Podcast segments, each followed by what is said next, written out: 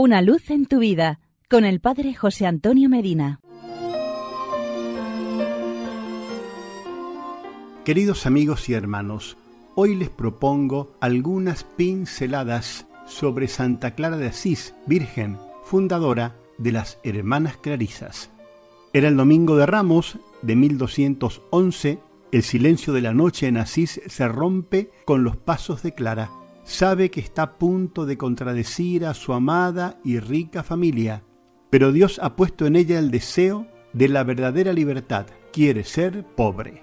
Esa fuga de la seguridad que le daba su familia es el epílogo de un recorrido iniciado siete años antes, cuando es testigo de un hecho emocionante. Un joven rico se quita sus vestidos, los devuelve a su padre y abraza a la Virgen Pobreza. Es Francisco. Cuando escapa de su casa, Francisco espera a Clara en la porciúncula. Le corta sus cabellos, le pone una túnica de lana cruda y le encuentra un lugar donde quedarse en un monasterio benedictino.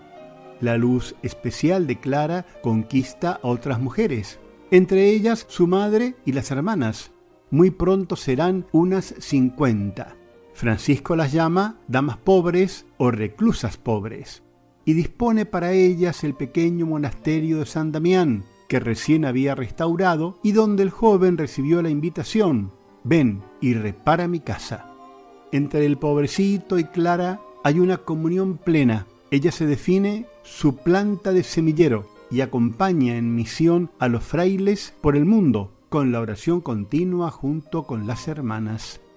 Santa Clara, fuerte y determinada, escribe una regla y obtiene la aprobación del Papa Gregorio IX, sellada luego por la bula de Inocencio IV en 1253. La regla habla del privilegio de la pobreza y del ardiente deseo de observar el Evangelio. La enfermedad marca sus últimos 30 años, pero no abandona jamás el contacto gozoso con el Señor en la oración.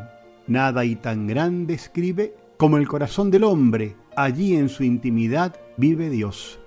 Incansable adoradora de la Eucaristía, provoca la fuga de los sarracenos de Asís con el copón que contiene la Sagrada Eucaristía en sus manos. Una noche de Navidad, absorta en sus oraciones, contempla desde las paredes de su celda los ritos que se celebran en esos momentos en la porciúncula, corazón de la comunidad de los frailes, por este motivo fue declarada por el Papa Pío XII protectora de la televisión. Muere el 11 de agosto de 1253 sobre el frío pavimento de San Damián. Sus últimas palabras fueron una acción de gracias. Señor, tú que me has creado, bendito seas. En los funerales participa una muchedumbre jamás vista y solo dos años más tarde fue proclamada santa por el Papa Alejandro IV. ¿Qué le han parecido estas pinceladas sobre Santa Clara de Asís? Creo que sí, creo que es una gran santa a redescubrir. Santa Clara de Asís ruega por nosotros. Hasta aquí llegamos por hoy. Será hasta nuestro próximo encuentro. Que Dios te bendiga y la Virgen Santa te proteja. Amén. Una luz en tu vida con el Padre José Antonio Medina.